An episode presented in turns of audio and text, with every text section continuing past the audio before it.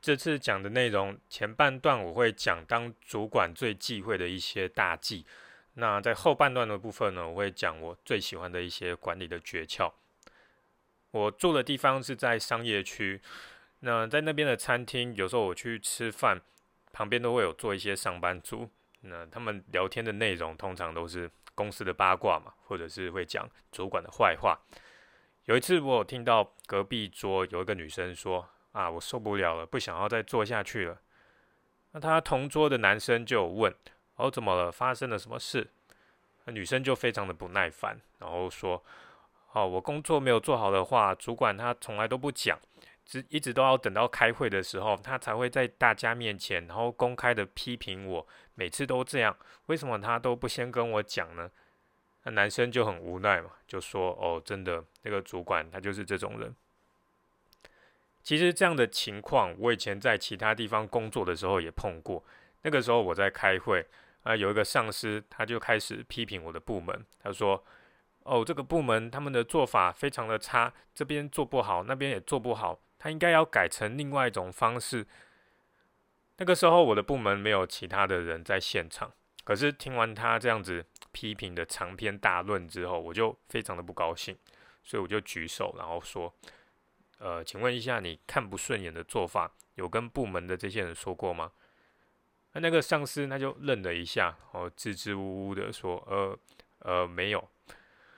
我就说，你没有跟他们说过，他们哪里知道这样做是不好的？因为他们就只是照规定在做事而已。然后你现在公开在大家面前批评，那是什么情形？我讲完之后，现场就一片尴尬嘛。主持人干咳了一下，然后说：“好啦，好啦，那我们再跟部门建议一下就好了。不过因为我的个性是比较冲动，会讲这些话啊，我并不是很建议你就干跟我一样的事情。到底为什么有些主管他在看到员工犯错的时候，就是冷冷的不讲话，然后他非要等好几个星期，等到所有的人聚在一起开会的时候？”才把这些犯的错，然后拿出来在大家面前批评，是想要给这个犯错的员工一个惊喜吗？让大家看到哦，他犯了这个错吗？我很好奇，想要知道为什么这些主管会干这样子的事情，所以我就观察了一阵子之后，然后发现了他们的共同点，那就是自卑。有的人自卑，他就只想要安安静静的，不被人注意到。可是有的人虽然他自卑，他却想要被大家认同。想要被大家认同没有关系，很多人应该说每个人都想要被认同。问题是有些人的想法是这样，他会想：哦，我要在大家面前表现得很好，就可以让所有的人觉得我很厉害，我是老大。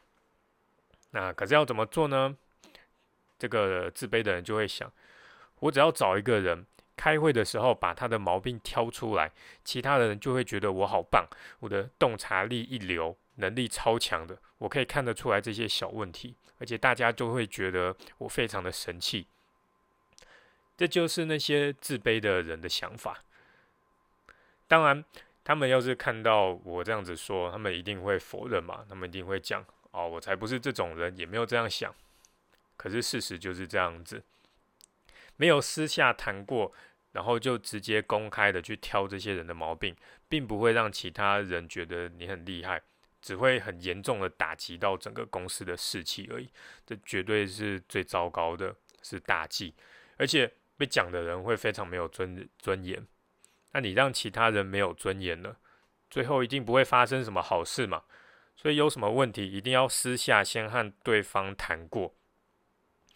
接下来要讲我最喜欢的一个管理的小技巧，那就是你在领导团队的时候，每次要进行什么重大的决策之前，一定要和每个成员在私底下一对一的讲过。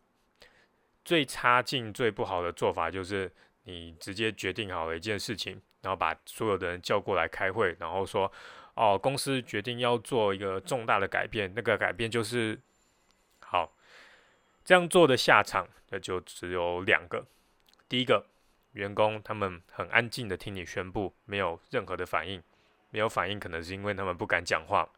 啊，等你离开之后呢，他们在私底下七嘴八舌的抱怨，说啊，主管或者老板他有病吗？为什么要做这种改变？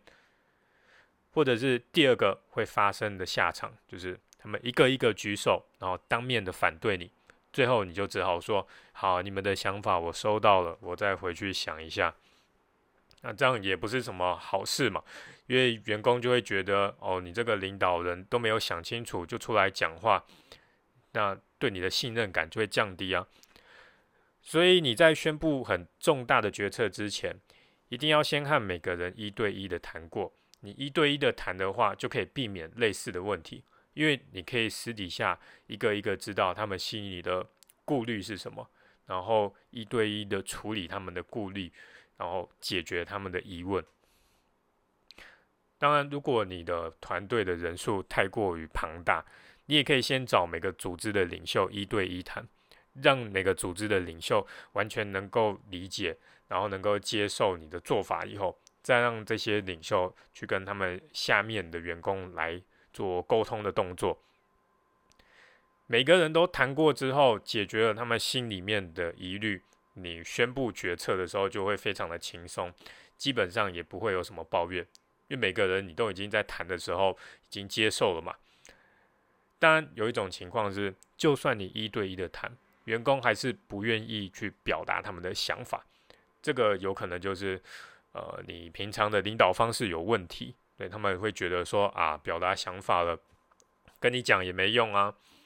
那这种情况下，你可能就要改变一下你领导的做法，或者是这个员工他很难相信别人，他的防备心很重，这种的话跟他本身的个性有关。如果是领导的方式有问题，那只要去读书啊，或者是上课修正，然后一边改进自己，那就可以了。员工他本来就很难相信人，这一种情况的话，就要去靠时间来建立信任，那没有办法走捷径。你做任何事情一定要说到做到，说要给多少薪水就一定要给多少，说要给什么福利就一定要给。只有做到你所承诺的每一件事情，才能够累积这些信任感。还有另外还有一种人，就是你跟他谈的时候，一对一谈的时候。他表面上都跟你说好，然后你问他哦有没有问题，他都说没有问题。结果等你一转身之后，这个人他又开始私底下抱怨作乱。这种人就是最烂的嘛，因为他有问题不讲，然后就一直私底下抱怨作乱。遇到这种人的话，你就不要幻想着你可以改变他，那是不可能的。一开始别请到这种人才是最好的解决方法。万一不小心请到了，然后。他又开始破坏你的团队，那你就照劳基法的规定，请他去别的公司嘛。我以前就有请过类似的，所以现在我才会用一种很多层的关卡把这种人筛掉，让他完全没有办法进入我的公司。